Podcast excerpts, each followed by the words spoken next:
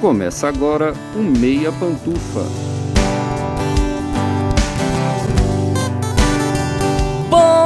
Bom dia, boa tarde, boa noite, boa madrugada, pessoal! Todo mundo com os fones de ouvido que tá começando o seu Meia Pantufa, toda terça às 5 da tarde no seu player favorito. Eu sou Luiz Leão e tenho aqui comigo do meu lado o meu amigo Gustavo Azevedo, como sempre. Bom dia, tarde, noite, madrugada, Gusta. E aí, assistidores e assistidoras de filmes e séries. E também aqui do meu lado, como sempre, o meu amigo Lucas Abreu. Bom dia, tarde, noite, madrugada, Lucas. E aí, cinéfilos e cinéfilas do Meia Pantufa? Hoje muito cinéfilo, né? Porque hoje a gente trouxe aqui no De Terno e Pantufas, o nosso bloco que a gente fala sobre alguns dos diretores que a gente mais admira, que a gente mais gosta, ou despertam a nossa curiosidade, né? O tema da vez é o diretor e roteirista grego Yorgos Lanthimos, conhecido por seu cinema provocativo. Essa aqui, provocativo, foi... Foi. É, provocativo é o eufemismo. Foi um carinho, termina né? a frase, Foi- termina a frase. Passou a mãozinha na cabeça. e pra falar bem a verdade, bizarro, né? Mas apesar de seu estilo e de suas temáticas pouco usuais, Yorgos encontrou sucesso em Hollywood, trabalhando com artistas renomados e culminando nas indicações ao Oscar por A Favorita, filme de 2018. Hoje a gente separou três obras do diretor para falar mais sobre o que torna a sua filmografia tão relevante e instigante assim. Vocês viram que eu enchi de adjetivo meio genérico, assim, meio neutro, pra não pegar pesado? Que é instigante, provocativo, não é pra dizer, tipo assim, maluco do caralho, ou tipo, Doido caça de um pedra. psiquiatra, não é, não, é instigante, provocativo. E antes de começar, um aviso. Você já tá seguindo a gente no seu agregador favorito? Aproveita que o episódio ainda tá no início e clica em seguir. É rapidinho e você se torna o primeiro a saber sempre que o Meia Pantufa tiver conteúdo novo. E tem outra coisa bem importante. Se o seu agregador de podcast tem um sistema de avaliação, dá uma notinha boa aí para Meia Pantufa. Geralmente é um sistema de estrelas, logo no começo do seu feed. Basta clicar no podcast e avaliar.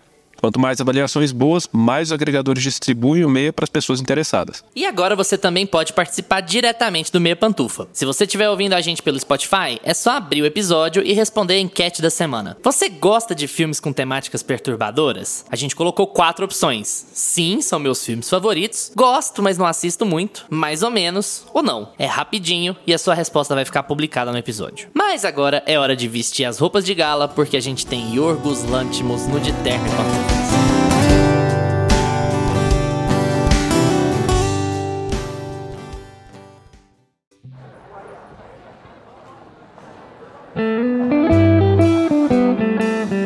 De terno e pantufas. Yorgos Lanthimos nasceu em 23 de setembro de 1973 em Atenas, na Grécia. Então, ele tá fazendo cinquentinha nesse ano, no final desse ano. Um diretor bem jovem, né? Diretor e roteirista. Ele ficou conhecido internacionalmente pelos filmes que ele fez nos anos 2010 com atores famosos e consagrados. A gente vai entrar mais um pouco sobre isso. Ele tá fazendo longas desde o começo dos anos 2000. O primeiro longa dele é de 2001. Eu não vou punir vocês com a minha tentativa de falar grego. Então, vamos ficar aí com o filme lá de 2001. Depois você procura no IMDb se estiver curioso pra saber como é que o filme chama. Em 2005, ele dirige o segundo longa dele, Kineta. Em 2009, a gente tem o que é a virada de chave do Yorgos, com a primeira indicação grega a Cannes em décadas, que é Dente Canino, em 2009. Depois dirige Alpes, mais um longa em 2011. Em 2015, ele dirige o Lagosta, aqui sim, a sua primeira participação hollywoodiana, um filme protagonizado pelo Colin Farrell de 2015. E O Lagosta é um filme bastante relevante do Yorgos, né? Eu acredito que possa ter sido o primeiro filme do Yorgos que o Gusta viu, ou o Lucas, não sei se estou enganado. Em 2017 ele dirige O Sacrifício do Servo Sagrado.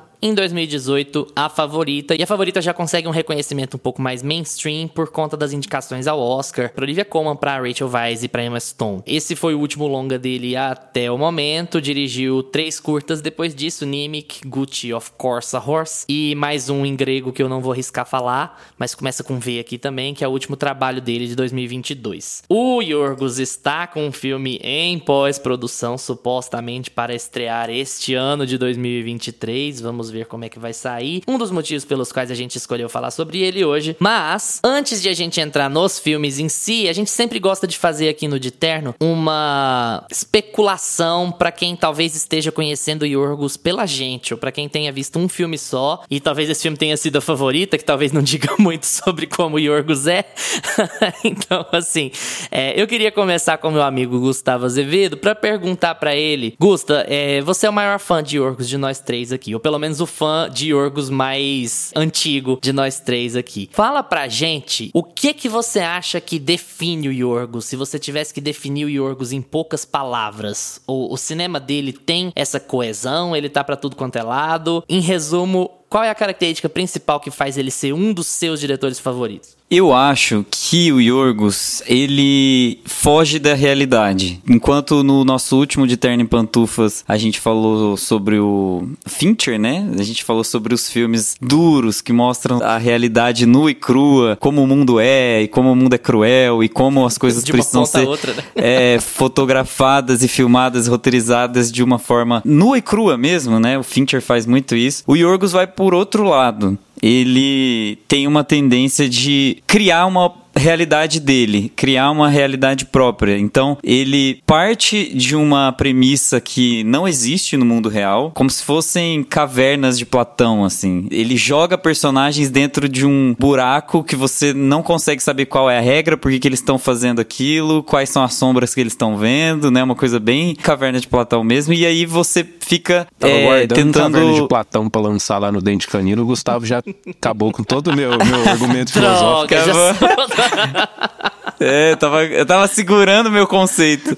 Mas é, e, e, não é só no Dente Canino, ele faz isso em todos os filmes dele. Inclusive, eu acho até que o Luiz falou assim: ah, que a favorita não tem tanto a ver, mas eu acho que quando a gente for esmiuçar mais o filme, a gente vai falar bastante sobre como as características de elevar a realidade, de saltar a nossa realidade e ir pra um outro paradigma, sempre estão presentes nos filmes do Yorgos. Eu acho que é, é bem isso que define ele, assim. A, a gente vai tratar das consequências disso, do porquê que ele faz essa nova realidade. Eu acho que tem muitos poréns, tem muitos porquês ele, ele faz isso, mas eu definiria dessa forma, sabe? Ah, eu acho que, você definiu da melhor maneira possível, Gusto, porque é isso, ele é diretor dos filmes bem estranhos, assim, ele tem um jeito bem peculiar. E ele, ele cria esses universos, né? Todos os filmes dele, você sente que os, o- isso nu- nunca é dito, né? Em tela, mas você sente que aquilo ali é um universo próprio, criado, fictício.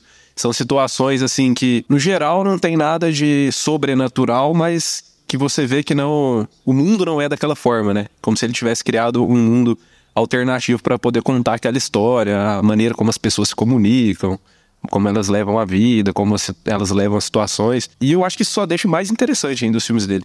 E ele consegue carregar isso muito, apesar de ter, quando a gente entrar mais nos filmes, né, a gente vai falar sobre isso, mas apesar de ter grandes diferenças, assim, de Dente Canino até a favorita, isso é uma marca registrada dele pra mim. Essa coisa de criar esse universo alternativo pra contar as- as histórias e os personagens dele terem aquele estilo característico de falar e de agir. E você bate o olho e fala: não, esse filme aqui é do Yorgos. Não tem jeito. É, ele deforma a realidade. E não só assim, que a gente fala muito sobre as histórias em si, mas ele faz isso também com a câmera. Muito na fotografia ele trabalha isso. Então ele deforma posicionamento, ele questiona onde o personagem precisa estar ou não, ele questiona o local, se o lugar onde o personagem tá é importante ou não pro que tá sendo dito. Então, muitas vezes nesses filmes mais realistas, né, que a gente vê, eles têm essa preocupação com o cenário fazer parte da história. O Yorgos, ele às vezes ele é até um pouco despreocupado com isso. Os cenários são intactos, ele sempre trabalha muito bem em design de produção, mas ao mesmo tempo é quase como se fosse irrelevante. Ele estoura muitos cenários para falar que nada daquilo importa. Então, ele se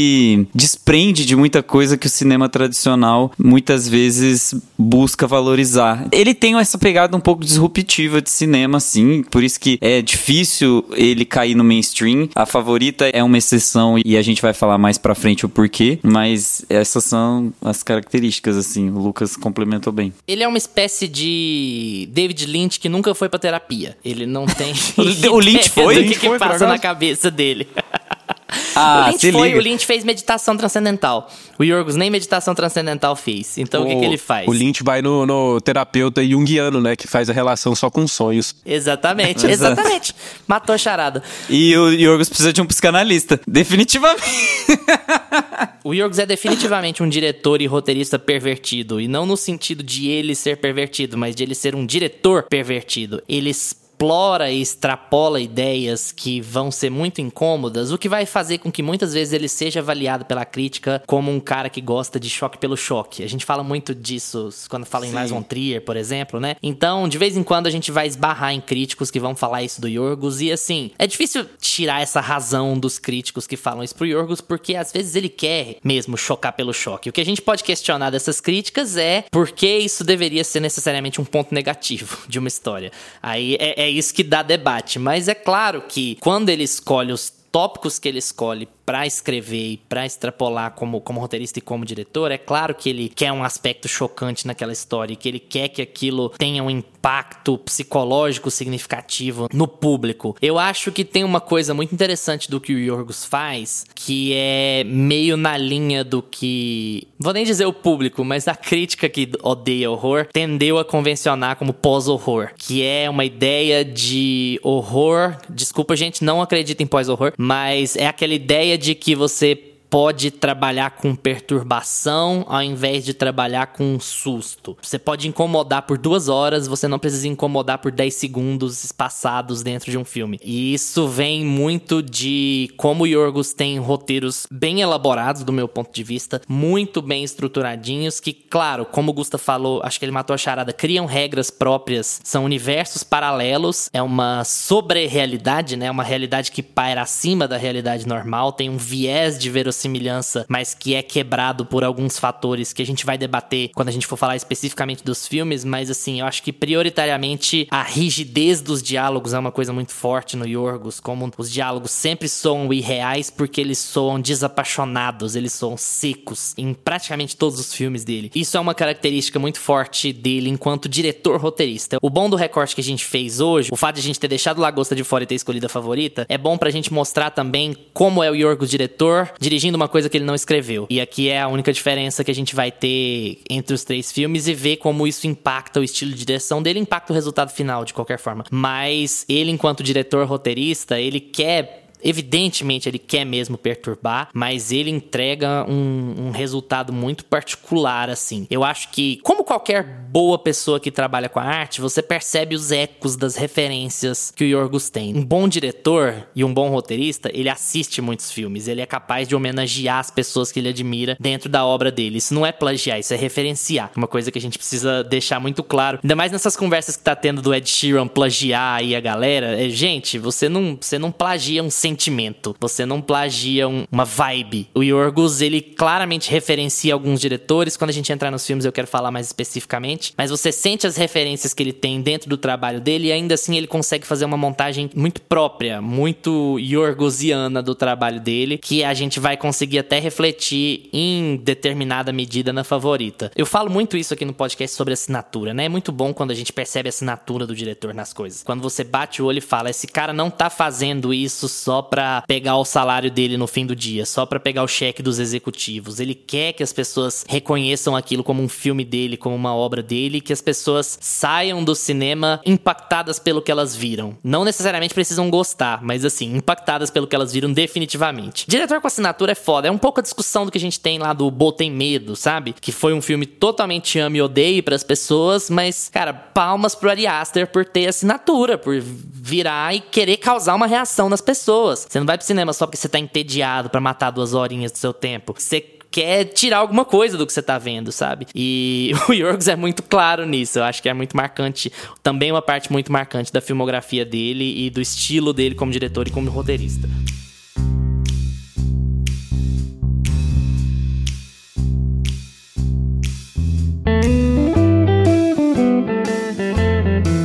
Canino, no grego quinodontas, acho que eu falei certo. Agora eu risquei no, no grego porque tava mais fácil, tem menos Y e K no meio. Fala sobre uma família, na verdade foca em três adolescentes, três irmãos, que moram reclusos numa casa com os pais e a gente vai descobrindo que eles são bem mais reclusos do que a gente imagina. No caso, total e absolutamente reclusos, eles não saem da casa para nada. E a gente explora a relação desses pais super protetores que acreditam que podem ou que devem manter manter os seus filhos longe de qualquer influência externa e por isso eles trancam os filhos numa casa. E quais são os resultados que advirão dessa criação um pouco fechada, dessa criação um pouco estranha, um pouco esquisita, né? Gusto!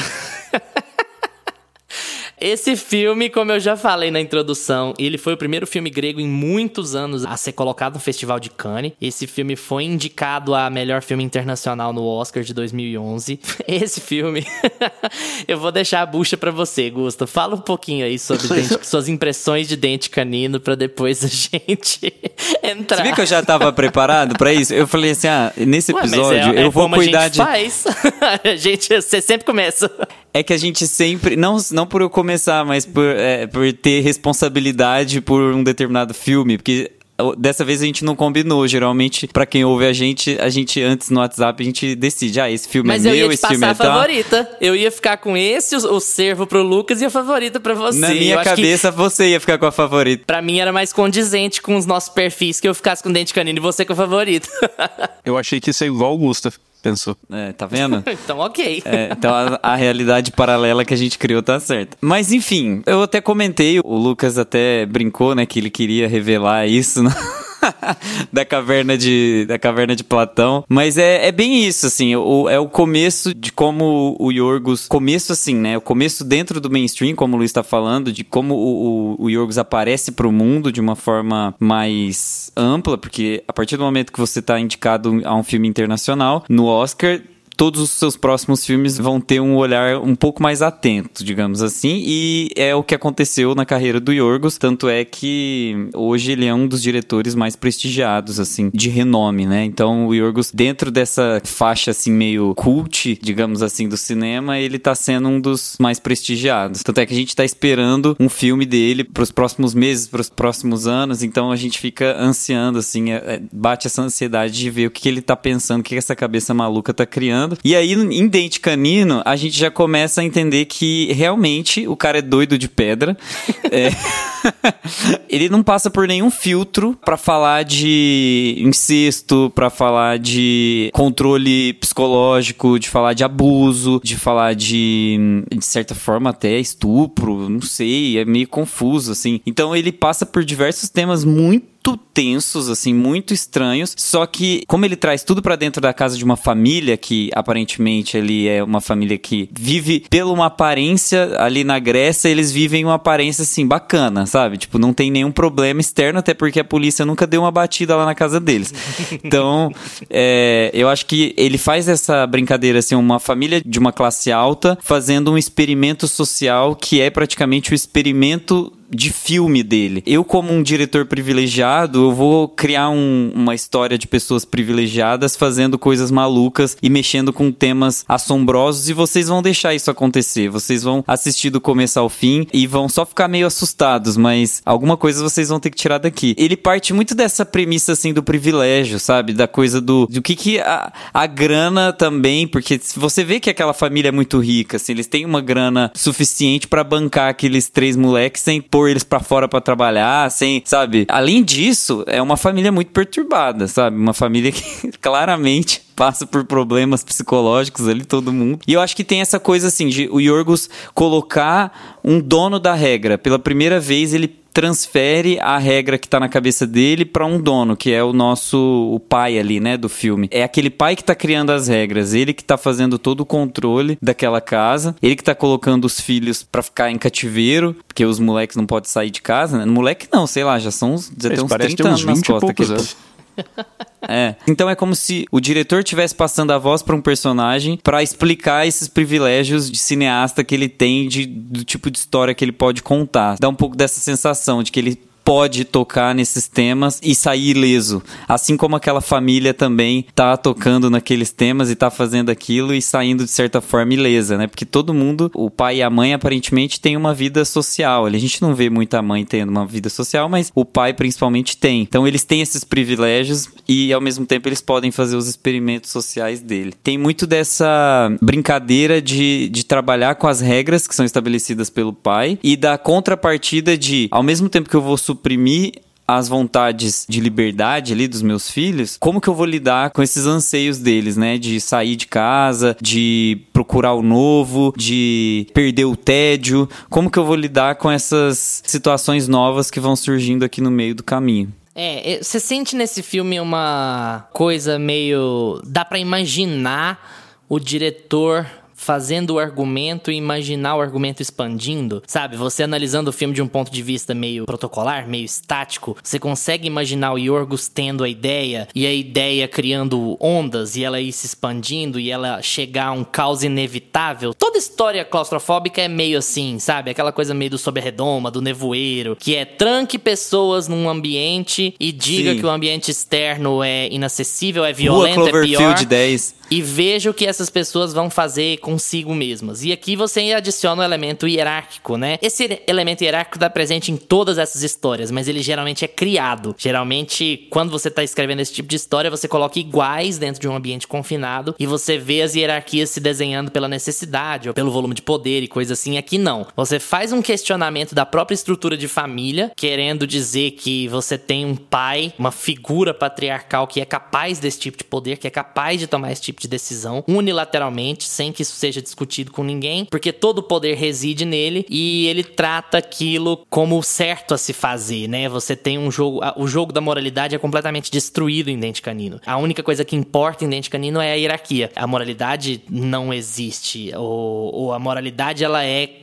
a é moralidade criada do, do patriarca. zero. Ela é criada pelo pai. Ela é criada pela única fonte de poder e sabedoria que tem ali. Por uma pessoa que transforma o mundo externo à sua forma. A pessoa que finge que o Frank Sinatra é o avô dos meninos. Ele tem todo o poder de construir aquela realidade estando ali dentro. Nesse sentido, o filme é bem diferente do que eu falei sobre outros filmes de efeito de isolamento, de confinamento, né? Porque geralmente nesses filmes de confinamento você tem uma vida social sendo destruída e você pega pessoas com valores construídos, adultos. Tem crianças nessas histórias, mas são os adultos que estão tomando decisões e sendo alvos diretos das decisões. E como eles vão ter que reconstruir essa sociedade ali dentro dessa bolha, dessa, dessa redoma, né? Aqui não, aqui você tem duas pessoas que nunca saíram dessa redoma. Aí o argumento de vocês dois de Caverna de Platão é absolutamente esse. Esses três adolescentes não têm a menor ideia do que tem lá de fora. A única fonte de informação deles é o pai que não é confiável. O pai que tem interesses. E o interesse é manter eles ali dentro. Sabe-se lá por qual motivo,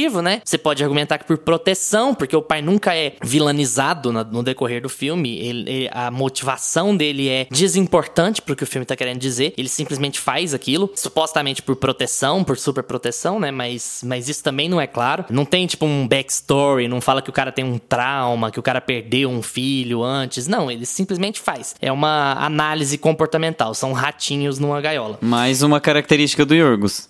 Ele é, nunca dá exatamente. background.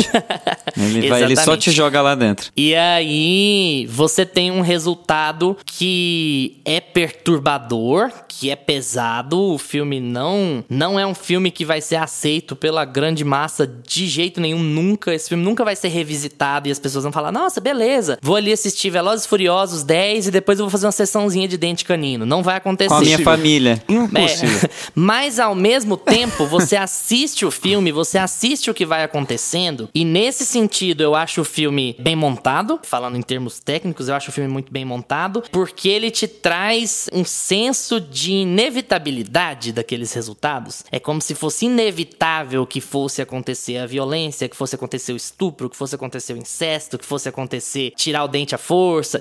Pra quem não viu o filme, não vai entender nada desse negócio de tirar o dente à força, mas eu explico mais depois. Mas assim, as coisas horríveis que acontecem no filme, por como ele é contado, por como a história escrita, elas parecem tão absolutamente inevitáveis que você fica perturbado pelo que tá acontecendo, mas você não fica surpreso com o que tá acontecendo. Aquilo é uma dinâmica perfeitamente aceitável dentro da lógica que foi proposta pelo Yorgos no texto e na filmagem. Então o filme incomoda muito por causa disso, porque você sente que uma família que é comandada por um autoritário maluco poderia passar por uma situação do tipo, porque quem vai confrontar ele? A única realidade é a dele. A única pessoa que sai da casa é ele e sai pra trabalhar pra ganhar dinheiro pra voltar pra casa. Então, ele estabelece as regras e as regras têm que ser seguidas daquele jeito. E a rebeldia vem do fator externo, mas se esse fosse um filme hollywoodiano, esse fator externo seria mais incisivo. Seria uma coisa assim: olha, o mundo lá fora é muito bom, vocês estão perdendo. Nossa, eu não acredito que vocês vivem assim. Não é desse jeito. A prostituta que o pai contrata pra satisfazer as vontades do filho, ela não tá lá pra tentar quebrar essa roda. Ela tá lá pra ter benefício próprio também. Até quando ela começa a estragar a dinâmica daquela casa, ela não estraga a dinâmica daquela casa porque ela quer estragar. Ela estraga a dinâmica porque ela quer benefício próprio. Porque ela quer sentir um prazer que ela não sente com o cara. Ela também tá agindo em benefício próprio. O fator externo que age em benefício próprio tá estragando a dinâmica daquela casa. E ali as coisas vão desandar por causa disso, sabe? Não, não existe intencionalidade, sabe? É tudo desejo. Todo mundo ali tá agindo por desejo. Um desejo de superproteção, um desejo libidinoso, ou um desejo odioso, o que quer que seja, mas é como se você colocasse seres humanos para se tornarem animais, de certa forma. E aí o resultado é inevitável. E eu acho que isso faz de Dente Canino um filme muito bom, porque ele te incomoda nos pontos certos e ele, ele é chocante pelo que acontece, mas não surpreendente pelo que acontece. Cara, eu acho que esse, para mim, é o filme mais perturbador, mais incômodo, assim, do,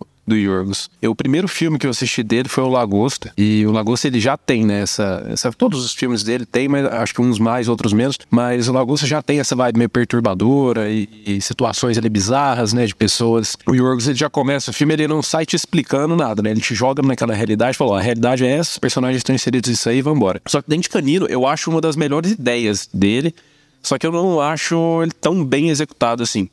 Eu acho que é o filme dele que eu encontro mais probleminhas assim no decorrer da história. Eu não acho que ele conta muito bem a história. Chega um momento ali que a gente fica esperando que as coisas aconteçam e quando as coisas acontecem, todas essas situações vão tomando uma escala que vão parecendo situações mais bizarras, que realmente não surpreende a gente, porque a gente vai convivendo com a realidade daquelas pessoas ali e vendo que o que vai acontecer não é possível dentro da lógica deles, mas acaba chocando pelo que é, né? E por a gente fazer parte do mundo externo. Mas eu não gosto muito de como ele chega lá. Fica meio monótono, meio moroso ali. Eu sinto até que é um Yorgos sem estar muito lapidado, assim, ainda. Porque se você pega os filmes dele depois disso, ele consegue estabelecer também, da mesma forma, um filme que vai te incomodar, que vai fazer uma, uma reflexão acerca do que aqueles personagens vivem ali na sociedade que ele estabelece.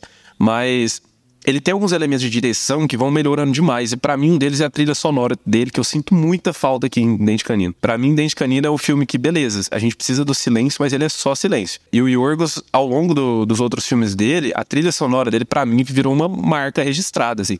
Que é aquela trilha pontual. É aquele violinozinho que faz então, que, que vai uhum. aparecer. Parece que foi feito na, no ferro velho, né? É, a trilha que, sonora. Que dá dele. aquele, aquele negocinho, tem silêncio. Que incomoda, silêncio. parece que você tá pisando num, num carburador, assim, num negócio. Exatamente. E, e pro estilo de filme que ele faz, que é essa coisa que ele quer. Pisou num gato, é, não num pisou carburador. rabo do gato.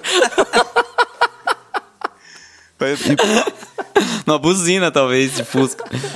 Aquele, aqueles galos, né, de borracha. Exatamente, é dessa Mas vibe. e pro estilo de filme que ele faz, eu acho que ele acerta muito na trilha sonora. E eu sinto muita falta disso daqui. Então eu sinto isso, que é, é um dos primeiros filmes dele, né, que ele começou a tomar mais notoriedade depois de Dente Canino. Então eu sinto que, por não ter sido o primeiro filme dele que eu vi, eu vim é, visitar esse filme depois de ter visto todas as, as obras mais recentes dele. Eu sinto que alguns elementos da direção dele que eu gosto, eu sinto falta aqui. Então eu acho a ideia excelente. Eu achei, quando chega no final desse filme, as coisas que vão acontecendo. Só que eu eu acho que ele podia ter executado um pouco melhor. Se fosse hoje em dia, eu acho que ele acrescentaria. Eu tenho essa impressão, que ele revisitaria acrescentaria esses elementos dele, assim, sabe? Eu entendo enquanto percepção sensorial seu argumento, Lucas, para valer assim. Mas eu acho que enquanto é, trilha sonora funcionando como, como parte estrutural do roteiro, eu acho a escolha muito acertada. Porque assim, qual que é o contato que aqueles três têm com música? Até isso é uma subversão da realidade. O, tanto que o ponto central é o menino tocando bar no piano, sem provavelmente ter ideia de quem era o bar e o que, que fazia e tal. E o pai colocando Frank Sinatra na vitrola. Então, assim, até a música que eles ouvem, ela é controlada pelo pai. Então, é, enquanto o, o, o, poder não permite que eles ouçam nada, eles não ouvem nada. A vida deles é inteiramente controlada por aquilo. Então, a música ela tem um, um ponto muito essencial no filme. O fato dela não existir, inclusive, é muito essencial no filme, sabe? De um ponto de vista de fazer aquilo casar com o roteiro. Essa situação toda está sendo mostrada para nós, que somos pessoas que estão no mundo externo e só choca a gente por conta disso. Então, eu acho que não faria mal você ter esses elementos. Tanto é que ele faz isso em outras ele, ele trata mais ou menos o, os personagens da mesma forma e, em outros filmes e, e, a trilha tá lá. Eu sinto falta aqui, eu acho que acrescenta, eu acho que o filme só teria a ganhar, porque no meio dele, assim, eu acho que ele, ele acaba ficando o filme mais moroso, assim, do, do E é engraçado Do você falar isso, porque talvez isso tenha a ver com qual filme a gente acessa primeiro, porque isso tem. E eu acho que isso tem um peso em como você vai interpretar aquilo. Porque a minha leitura de Servo Sagrado, por exemplo, é que tem trilha em muitos momentos do filme. Pra não dizer em todo. Eu não posso fazer uma afirmação de 100% aqui, mas eu acho que 98% do filme tem trilha sonora. E eu acho que é um filme que não respeita os silêncios. Também por escolha de roteiro, certamente. Mas é uma espécie de extremo oposto do que ele faz aqui em Dente Canino, sabe? Então, é, eu, a sua sensação talvez tenha sido essa porque você acessou os outros antes de Dente Canino. Eu vi Dente Canino antes dos outros. Então, assim, eu acho que isso também impacta. A gente fala muito isso aqui do pelo fato do Gustavo não ter gostado de ET, né? Depende muito do dia que Ué, você um assistiu, ataque, do de jeito repente, que você assistiu, na TV que você assistiu, que hora que você assistiu.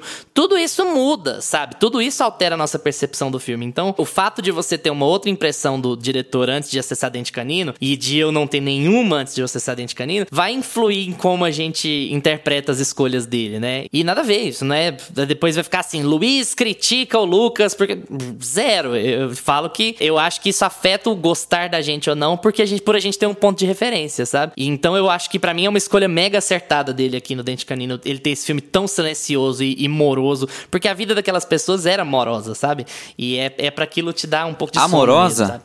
Morosa. É, um também, Luiz no diz final. que É. o amor é como dente é canino. maravilhoso. é. É, é, tá errado. É, não, eu entendo, mas eu acho que é um, que é um fator que pode ser por, por eu ter acessado os outros filmes primeiro, porque até na fotografia dele que o, que o Gustavo mencionou aqui no começo, eu acho que, por exemplo, lá em A Favorita, que era pra ser um filme de época, que a gente ainda vai falar sobre ele, ele usa uns estilos de, de câmera, uns ângulos de câmera que nunca foram usados nesse tipo de filme.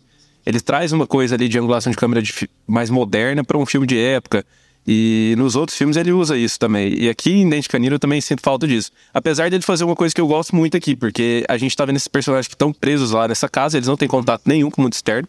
E a gente também não consegue ver a casa direito. É sempre assim, a visão que a gente tem mais ampla é um gramadão. Dentro da casa, a gente sempre vê eles assim, fechados em um cômodo. Você nunca tem a câmera passeando pela casa, você nunca tem uma visão, um plano aberto da casa. Você sempre tem um- planos muito fechados, assim, de, de cômodos separados. E isso dá mais ainda aquela sensação de que eles estão confinados mesmo ali. E, e eu acho que isso ajuda Ao demais. mesmo tempo, o filme tem cara de documentário. Vocês não sentem isso? Eu tenho a impressão de que o filme tem uma câmera meio voyeurística, sabe? Você não deveria estar ali. Ele tem essa cara de, olha, estou documentando a vida dessas pessoas, assim. E até por isso a fotografia é muito seca, muito pálida, sabe? Parece até que tem pouco trabalho de pós em cima do que foi filmado, né? Que é, olha, aproveitamos o máximo de luz natural que deu, a gente tá filmando aqui 50 milímetros, tá, tá meio perto, ângulos muito claustrofóbicos, eu não sei quando tá no quintal, o quintal é a única liberdade que eles têm, assim, e eu sinto essa pegada meio, sabe, National Geographic em cima do, do filme. Dos Estamos bichos ali documentando a vida confinados. de... De pessoas exatamente. meio confinadas e. É, tem um pouco isso mesmo. Dominadas por um pai maluco, Sinto sabe? essa vibe também. O Gustavo falou sobre o pai ditar as regras, né? E os pais ditarem as regras e a mãe quase não ter contato com o mundo externo. E o Yorgos, ele não explica nada, né? A gente vai... Inclusive, eu acho que o filme ele vai se tornando interessante porque a gente vai querendo entender qual que é a dinâmica ali, até que ponto que chega, como que as coisas são estruturadas. O Yorgos, ele é muito bom nisso, ele não te... Ele não tem nenhum personagem que vai parar e falar pro outro alguma coisa. Não, você vai... As Já coisas... se tivesse? Alguém para e explica esse filme no meio do filme, assim. Alguém chamar com a Fina pra explicar o filme lá no meio. Ia ter um, um entregador, né? Eu, eu queria muito ver uma cena de, tipo, chegando um- uma carta, um correio lá, e, o- e um dos filhos ter o contato, assim. Seria um negócio que... Nunca bateu uma testemunha de Jeová na porta É, da nunca- casa não- deles não- lá. Não, e eles moram numa casa super isolada, né? Parece que eles moram, tipo, quase que numa fazenda. E eles ficam mais isolados possível da cidade. Mas o ponto que eu queria chegar era, a gente vai ficando cada vez mais curioso pra saber o, o que, que vai acontecer, até que ponto que vai aquela dinâmica ali. Inclusive, a gente vai descobrir por que, o filme chama Dente Canino lá no meio. Mas a mãe, eu, eu tenho essa impressão de que a mãe também não tem contato externo nenhum. Tem um diálogo no filme que dá a entender de que. E aí eu, eu, eu acho que isso fica no ar. Pelo menos eu não, não consigo ter certeza disso 100%. Se eles já tiveram um filho que já morreu, ou se isso é invenção deles. Porque eles falam Não, em pra determinado... mim o filho é inventado. Pra mim o filho é inventado. Só que como a gente não conhece a história deles, pode ser que alguma coisa daquela hiperproteção seja baseada na perda de Então- um filho também. O que seria uma justificativa, né? Então, assim, porque pra- a mãe, ela é uma adulta que se casou com aquele cara e constituíram uma família, então ela tinha contato com o mundo externo. E a gente vê uma realidade em que ela não tem mais contato com o mundo externo. Ela também é completamente doutrinada pelo pai e fica repassando aquilo pros filhos enquanto o pai tá fora. Em um determinado diálogo do, do filme, o pai tá conversando acho, com um colega de trabalho, alguém assim, que pergunta sobre a esposa. Sua esposa já tá bem, dá a entender que ela teve um trauma, que ela não estava muito bem da cabeça, e que depois disso ele cortou todo o contato com o mundo externo da família e falou: não, nós vamos viver fechado aqui, que é para nossa proteção. E aí tem toda essa história deles ficarem passando medo na, nos filhos devido ao outro irmão que, que já morreu. E aí eu fiquei com essa pulga aí, queria ver a interpretação de vocês. Se, se vocês acham que era inventado ou, ou que realmente teve essa história ali no background dessa família. Eu acho que pode ter sido sim. Tem, faz todo sentido isso que você falou. Porque os contatos que ele tem com o mundo exterior são sempre bem estressantes pra ele, né? Ele não gosta de entrar no trabalho dele, ele não gosta de se relacionar com as pessoas do trabalho. A gente vê que ele tem uma posição hierárquica também no trabalho elevada. Ele literalmente trabalha no andar de cima de um chão de fábrica, né? Então ele é o gerente de uma fábrica ali. Então você consegue enxergar que ele tem uma posição tanto hierárquica, tanto socialmente falando alta e também na família ele tá no topo também da hierarquia, que é muito o que o Luiz falou, é um filme sobre hierarquia. Passa a não fazer mais sentido em determinado momento a gente procurar as motivações, porque os filmes do Yorgos se fecham na própria história. Eu vou fazer você se interessar tanto por esses personagens malucos que eu tô filmando aqui, que eu tô revelando aqui, vai chegar num momento que você não vai se importar mais no porquê eles chegaram aqui, e sim na condição deles, se eles vão ficar bem ou não, se eles vão conseguir matar o pai ou não, se eles vão fugir de casa ou não. Então, no fim do filme, a gente tá mais torcendo, entre aspas, assim, pra alguma coisa boa acontecer com os meninos do que necessariamente pra gente ter uma revelação do porquê eles estão ali, porque eles já estão fudidos da cabeça mesmo. Então é como se não tivesse salvação pra eles ali dentro daquela lógica. Por isso que eu acho que ele não se importa muito em deixar claro pra gente o porquê eles chegaram naquele ponto. Mas eu acho que o filme tem uma coisa, tipo assim, eu acho que a, a moral do filme é que eles deram um azar do caralho. Porque, assim, os, os adolescentes. Porque não existe saída dentro daquela lógica e não existe saída fora dali. Eles foram condenados pra sempre. Seja saindo, seja vivendo lá dentro, seja tentando viver lá fora, eles estão condenados, né? É, é o final do filme, é o porta-mala fechado, é o porta-mala de Schrödinger. E, e tá, e aí, sabe? E o que, que isso quer Uma dizer? coisa meio quarto de Jack sem o, o último ato do quarto de Jack. É uma coisa meio Capitão Fantástico às avessas também. Uma coisa meio. o Capitão Fantástico de extrema direita. Exatamente. É como se eles tivessem. é como se eles tivessem. É o, é o Nemesis Sabe, do Capitão o- Fantástico. esse cara. O Capitão Fantástico vai levar a família lá pra, pra cidade e aí a- o, o irmão dele lá tá tipo. O cunhado, né, na verdade. O cunhado dele tá, tá tipo mantendo as crianças em cativeiro e aí as crianças se encontram e aí formam um, um jogos vorazes. Dá aí ideia, já não. vai Depois vem desemboca em o outras Yorgos franquia, Verso aí. Yor- Yorgos o Verso. Capitão Fantástico Verso. versus pai do, do Dente Canino.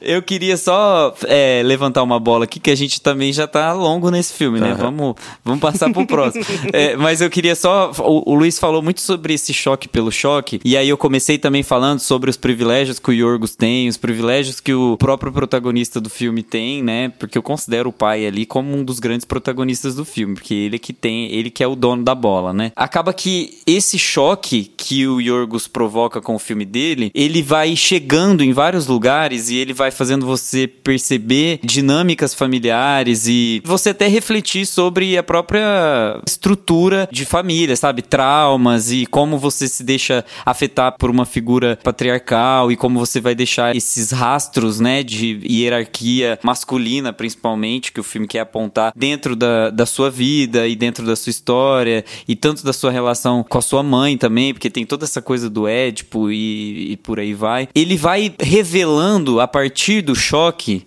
porque, em primeiro lugar, você fica chocado em ver aquela família. Mas ele vai te acostumando a ver aquela família. Ele não fica provocando o tempo todo. Ele é até às vezes comedido em certas cenas, em como ele fotografa, em como ele mostra. Ele tem um cuidado com a nudez, porque ele sabe que ele tá trabalhando com temas complicados, então ele não trabalha cenas diretas assim de abuso pai e filho. É uma coisa que fica um pouco mais no ar. E também para passar aquela imagem de. Eu vou inventar um termo aqui. Você tá inventando palavra, como diria o Renan de Almeida. mas de pseudo-verossimilhança, de verossimilhança mais ou menos, eu acho que a ideia de falar assim, essas, essas pessoas não são animais, essas pessoas não são malucos, você não tá lidando com pessoas que foram jogadas fora da sociedade ou que foram trancafiadas porque elas têm problemas psiquiátricos inatingíveis. Você tá lidando com a extrapolação de uma família superprotetora. E se eu tivesse uma família superprotetora ao ponto de as coisas ficarem pervertidas? Então você tem sempre, por isso que eu falei de você conseguir ver o argumento gerando ondas. O argumento do filme tá bem às claras, sabe? É uma crítica muito forte à instituição de família, à hierarquia familiar. É levada ao é extremo. Uma né? crítica à família patriarcal, Isso. é uma crítica à superproteção levada a um extremo não convencional para o entretenimento. Mas não é nem assim as escuras, não é nem subentendido. É muito claro que é uma crítica a isso, sabe? E eu acho que era importante eles não passarem como pessoas que estão a par da sociedade porque a sociedade as excluiu. Elas são pessoas racionais que pensam, que se vestem, que trabalham e que se submeteram àquilo ali porque querem, sabe? Porque ou porque estão acostumados, o pai no caso, né? Porque acha que esse é o jeito de lidar com a família, não é porque ele é louco.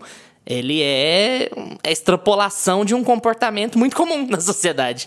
É, e aí essa questão do choque, ela vem pra mostrar pra gente que em determinados momentos do filme eu vou chocar sim. Eu já vou começar com uma premissa muito chocante, mas eu quero trazer à tona tudo isso. Eu quero trazer à tona essa minha crítica e, e os desdobramentos e talvez essas cristas dessas ondas que você tá falando aí. Então ele, ele usa o choque como essas cristas, mas ele vai transformando essa crista em consequências ali dentro do nosso roteiro, dentro do que a gente tá assistindo, e nada disso fica por si só. Não é como se a gente estivesse vendo cenas explícitas, não é como se a gente estivesse vendo um- uma família pervertida por diversão, sabe? sabe? Ele choca pela estranheza, né? Pelo incômodo que ele já. Exato. Porque até porque as situações vão ficando cada vez mais, mais incômodas, né? Mais- bizarro. Tem uma cena de uma dança, que é tipo momento de lazer da família. Vamos escutar música, jantar, e as meninas começam. Cara, eu falei, meu Deus do céu, que saudades como é bizarro, já vi na minha vida. Para de dançar, pelo amor de Mas Deus. num mundo que nada é lazer, né? Exatamente. É uma cena de lazer num mundo que nada é lazer. Até aquele lazer é obrigatório, porque os meninos são pontuados pelas coisas boas que eles fazem dentro da casa. Então até o lazer é uma obrigação. O lazer vai trazer benesses pra eles. São ratos numa, num laboratório mesmo. É, e, e até a questão dele levar isso tudo ao extremo, eu acho que a gente consegue entrar no filme, a gente consegue se importar com esses personagens por conta das situações serem muito extremas e serem muito chocantes, serem muito incômodos. Porque os personagens em si, eles são apáticos. Ninguém tem emoção aqui nesse universo. É, e é uma coisa estabelecida, assim, que até as pessoas de fora, a, a segurança lá que é, vai fazer bico pra transar com o menino. O pai que tem contato externo, são todos figuras apáticas, assim, que é um, um mundo muito Mas lógico. assim. todos, né? Todos os personagens escritos pelo Yorgos Todos. são apáticos, são secos, são travados, sabe? É, é muito louco isso. E como ele consegue escrever histórias muito diferentes, tendo essa característica de atuação na, na condução de direção deles, sabe? A condução de atores. Eita, porque eu acho que se fosse outro diretor, se fosse uma, uma história mais convencional, mais normal assim, a gente não conseguiria se importar, ter empatia muito com esses personagens assim. Mas eu acho que ele consegue trazer essas duas coisas, né? Ao mesmo tempo que eu vou dar um, um universo assim, muito racional, personagens completamente racionais aqui pra você, eu vou fazer você se importar com eles, mesmo não jogando a emoção em tela. Pra quem tá curioso, não viu o filme e tá curioso pra assistir Dente Canino, esse filme está disponível no Mubi ou no bom e velho torrent de sempre, fácil de achar porque ele é bem famosinho. E só pra fazer uma explicação que eu deixei pendurada no meio e não expliquei aqui, o filme chama Dente Canino porque em determinado ponto do filme, o pai fala pros filhos que eles só estarão preparados para viver lá fora, pra sair da casa, pra enfrentar os perigos do mundo, quando o dente canino deles cair. Tanto faz, pode ser o esquerdo ou o direito. Ou seja, Nunca. saudades. Jamais.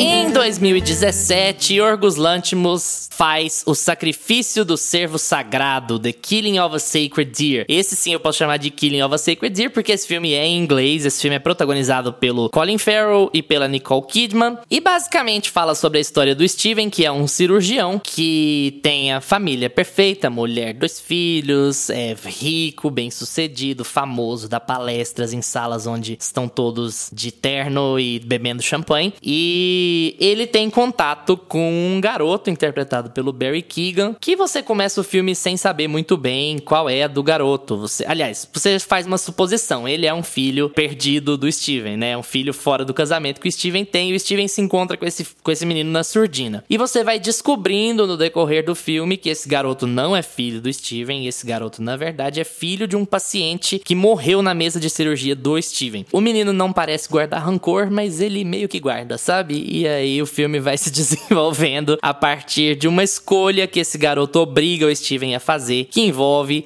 um sacrifício, como já está no título. Bom, Lucas, o sacrifício do servo sagrado. Fala um pouquinho sobre esse filme do Yorgos. Cara, pra mim é obra-prima do Yorgos. O Luiz, eu acho que já não concorda, né? Porque ele já falou que a, a, a, trilha incomoda um pouquinho ele. Não, eu acho o melhor filme dele que eu vi. Concordo. Ainda que eu tenha críticas, eu acho que esse é o melhor filme dele, assim. Cara, que para mim o Yorgos, ele estabelece tudo que ele, que ele leva pra frente na carreira dele, assim, nos outros filmes. Uh, vamos ver se ele vai continuar assim, né? Porque o, o novo parece que ele tá trazendo umas coisinhas diferentes aí. Mas enfim, aqui eu acho que tá tudo muito bem acertado, assim. Você tem a estranheza que o Yorgos quer causar, você tem esse universo muito bem estabelecido, com esses personagens estranhos, apáticos, também como lá em Dente Canino. E como o Yorgos consegue, cada, cada filme, criar situações estranhas que deixa a gente desconfortável e cada uma diferente da outra, assim. Em Dente Canino a gente vê só a vida daquela família, aqui você tem outra família e, e são situações completamente novas, completamente diferentes numa temática completamente diferente e ainda assim são essas pessoas apáticas que, mesmo quando estão sofrendo ali, é aquela coisa meio muito racional, muito levada pra, pra lógica, assim. Nada, nada emotiva. E o Yorgos fez a gente descobrir o Barry Kugan, né, cara? Que, meu Deus do céu, aqui. aqui para mim. E ele, e ele teve bastante evidência agora no em Banshees of Inisherin, no Oscar. Também com Colin Farrell. Também com Colin Farrell. Mas aqui, para mim, até hoje, a melhor atuação dele tá aqui em Sacrifício do Servo Sagrado. Tem uma, uma cena dele aqui mais pro final do filme, que, meu amigo, esse moleque tinha que ter ganhado o Oscar aqui. Mas eu acho que nesse filme, porque eu acho que esse filme é a obra-prima, assim, do Yorgos, porque não só pelo estilo dele tá bem estabelecido, por estar tá tudo acertadinho, mas eu acho que ele consegue causar tudo que ele quer com a, com a, história. E a história, eu acho ela mais amarradinha e mais bem contada no decorrer do filme do que Dente Canino, por exemplo, que eu também gostei não tem nenhum filme dele que eu não, que eu não gosto, assim, mas aqui eu acho que ele consegue um, um, um, casamento perfeito de todos os elementos que, que um filme precisa ter, junto da proposta ali que ele quer, junto dessa, de, de toda essa estranheza que ele quer causar. Esse filme foi o, o, filme dele que mais me deixou tenso. E, e, é isso que ele quer causar, né? Ele quer, ele coloca essas situações estranhas ali e a gente vai entrando no filme querendo saber o que, que acontece, ficando curioso, justamente porque o filme é muito tenso, porque ele vai te continuar te chocando ali pelo incômodo, né? Que é o, que a gente tanto falou no, no Dente Canino. E como as coisas vão sendo reveladas aos poucos, né? Aqui a gente tem muito mais diálogos que em Dente Canino, a gente tem personagens que. As relações continuam muito estranhas aqui, mas a gente tem muito mais diálogo. A gente vai descobrindo a história através da visão do, do Colin Farrell, praticamente, mas não deixa de ser chocante. Ainda assim, o, ele, o filme não fica explicativo, não fica verborrágico em momento algum. Para mim foi o que me deixou mais impactado. É, casamento perfeito não foi uma boa escolha de palavras que você usou pra fazer a metáfora aqui. mas, eu tava mas esperando eu alguém fazer a piadinha. tirando, tirando o, único, o casamento do Colin Farrell com a Nicole Kidman, né? O restante. O restante Gosta, tá tudo certo. Manda bala. O Sacrifício realmente é um dos filmes mais icônicos do Yorgos. Eu ainda acho que o Lagosta, apesar da gente não falar aqui sobre ele, é um dos filmes que marcaram mais ele como cineasta, assim. Eu acho que é até curioso a gente ter deixado o Lagosta de fora. Vou fazer uma pontinha aqui sobre. Porque também é com Colin Farrell, só que de bigode. E aí. Só que é outro Esses dois já é anos ele deixou a barba crescer e. Exatamente. Então, parece até uma duplinha de filmes do Yorgos, assim, porque foram os dois filmes do Yorgos que estabeleceram a identidade, inclusive sonora também, que é alguma coisa que o Lucas sente falta lá em Dente Canino, mas parece que aqui, daqui pra frente, ele começa a estabelecer essa identidade sonora, a identidade visual também, ele, em Lagosta, tanto em Lagosta quanto no Sacrifício, ele deixa a câmera a com lentes muito abertas, O rei da grande angular. Ele detona as beiradas dos filmes dele, tudo por causa daquela grande E, angular. e é engraçado que, como ele tá. Eu acho que ele, ele percebeu que ele, ele é um escritor de realidades paralelas. E aqui eu também queria fazer uma outra pontinha, um parênteses dentro do parênteses. A gente não tem aqui distopias, tá, gente? Porque quando a gente fala de realidades paralelas e uma, uma coisa mais alternativa, assim, de, de história, a gente tende a voltar pra distopia. Mas, na verdade. Não são distopias. Parafraseando Ele- ele- Kendall Roy, é um living plus. É uma Exato. realidade. agora você que assim. pôs. Agora você que pôs Succession aqui no meio, né? Sempre sou eu que falo. Mas ele coloca, assim, alguns elementos. Que são poucos elementos da nossa realidade que vão abaixar ela ou subir ela, sabe? De patamar. Então, não é como se um acontecimento tivesse destruído a humanidade e a gente precisou se reorganizar. Não. São alguns elementinhos, assim, psicanalíticos, sociais, é, Por isso políticos. eu comparei com Lynch, sabe, gente? Apesar de serem cineastas muito diferentes, eu sinto muito essa pegada porque os filmes de ambos, eles não são descolados da realidade. Eles não funcionariam se eles fossem plenamente descolados da realidade. Você tem que ter conexão com uma parte do que tá acontecendo ali pra você conseguir aceitar a outra parte. Os dois fazem isso. O negócio é que como o Lynch é surrealista, ele vai mais longe. O Yorgos, ele tá focado em uma ideia muito clara. E aí ele vai expandir, sobrenaturalmente ou não, aqui sim, mas ele vai expandir em cima dessa ideia. E aí, como eles estão conectados à realidade, você não precisa necessariamente dar explicações que você precisaria dar em outros filmes. Por exemplo, é como a maldição se estabelece nessa família. Que diferença faz? Não faz a menor diferença como é que o menino amaldiçoa a família ou não. E se- nem, nem se é verdade ou não a maldição que ele fez, sabe? Se não é o efeito psicológico. Não faz diferença pro que precisa ser contado da história. Sim. E é um dos grandes charmes de como ele, ele escreve esse filme, né? Exato. Esse ponto da gente estabelecer como não distopias, como se tivesse um universo aqui do nosso lado acontecendo a mesma história, sabe? Gustavo, Luiz e Lucas, só que com regras um pouquinho diferentes que distorcem um pouco onde a gente vai chegar com essa nossa conversa, por exemplo, sabe? Fecha o parêntese, pelo amor de Deus, senão. dá- Parênteses fechados, senão nunca mais eu vou sair de dentro desse parênteses. É, a impressão que eu tenho é que, é, é só pra complementar o que você tava falando de não serem distopias, Gusto, que ele estabelece um mundo, assim, do jeito que ele é, como estrutura, mas é é como se os personagens tivessem a cabeça, pensassem de uma maneira diferente, né, e se comunicassem de uma maneira diferente. Tipo assim, olha a sociedade como seria se as pessoas, as pessoas fossem assim. A sociedade, o mundo continua sendo exatamente igual, pé no chão, como, como a gente vive. Só que vamos tirar o elemento emoção e vamos pôr que o cérebro das pessoas funciona dessa maneira. Sim, exato. Então, tem vários momentos, por exemplo, é, você sabe como funciona um hotel em Lagosta lá, um resort. Você entra lá num resort, você é bem atendido, você é recebido pelo nome, e você entra lá num resort e, é- e fica num quarto e tudo mais. Só que aí chega a Olivia Colman, te coloca uma algema, coloca a algema presa no seu cinto, você não pode se masturbar, você tem que ficar convivendo com pessoas pra encontrar um par romântico. Aí você começa a falar assim, mas peraí, que que eu tô... por que que esse resort é, é desse jeito, gente? Por- Não era um lugar pra, pra se divertir, não era um lugar virou relaxar, né? Essa festa virou um enterro, então você começa a pegar esses pontinhos assim fora da curva da realidade que, que vão te tirando do eixo, né? No sacrifício do servo sagrado não deixa de ser parecido, sabe? Então a gente tá lidando com grandes blocos aqui dentro da estrutura narrativa que eu encaro assim. A gente tem o núcleo ali do hospital, que é um núcleo importante que a gente precisa analisar. A gente tem o núcleo da família central do filme, que é a do Colin Farrell e da Nicole Kidman. E a gente tem o núcleo núcleo do Keegan, que é o núcleo ali da família que perdeu o pai, né? Que é, é um menino que tá órfão. Que, ali inclusive da... a mãe dele, eu revendo o Ele filme. e a que- Patricinha que- de Beverly Hills. É, eu só fui, quando eu fui rever agora pra gente gravar o filme que me caiu a ficha. Eu não lembrava que era a Alicia Silverstone, mano. É, o elenco desse filme, primeiro assim, né? Vamos tombar o elenco desse filme porque é incrível. Nossa. Eu acho particularmente um. As crianças são muito boas também. E aí a gente vai passando, dentro dessas grandes estruturas, dentro desses grandes blocos, a gente vai passando a entender melhor a relação do Martin e do Steven, né? Que é o Colin Farrell. E aí a gente vai entendendo o porquê que eles estão naquela dinâmica. E é a relação deles que importa pro filme, no fim das contas. Porque o Luiz já tinha até apontado ali pra gente que no começo a gente acha que é uma relação meio de filho isolado, né? Um filho meio bastardo. Depois a gente fica com uma sensação um pouco incestuosa de novo, bate aquela vibe dente canino. Tem umas cenas assim que você fica meio atordoado, uma coisa meio. O Martin pede pro Steven tirar a camiseta no meio do consultório. Umas coisas assim que você fica.